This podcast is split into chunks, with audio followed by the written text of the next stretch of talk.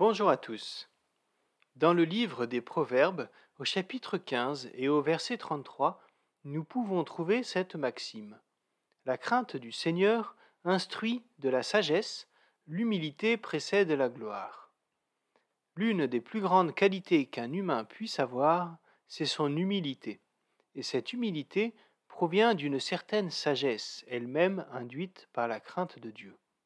Alors, Face à la toute-puissance de l'Éternel des armées, il est vrai qu'il peut être tentant de ressentir de la crainte, au sens premier du terme, je l'entends, de la frayeur. Or, il me semble voir que le chapitre 29 du livre d'Ésaïe nuance cette interprétation simpliste.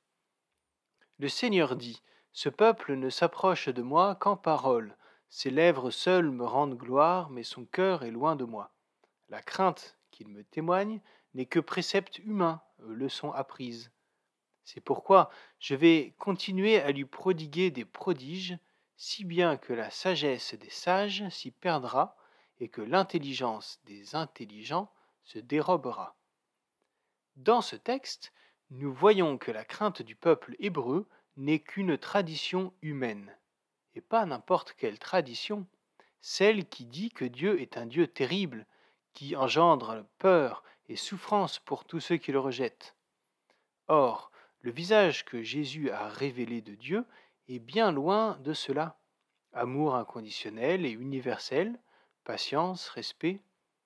Depuis la Genèse jusqu'à l'Apocalypse, la volonté de Dieu a toujours été de voir les humains se tourner de nouveau vers lui, renouer une relation, lui faire confiance, accepter son amour et l'aimer en retour.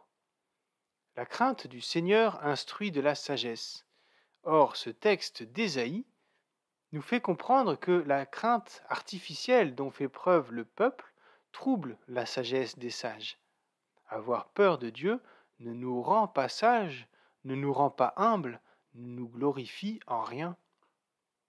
En revanche, la crainte de Dieu est une notion individuelle.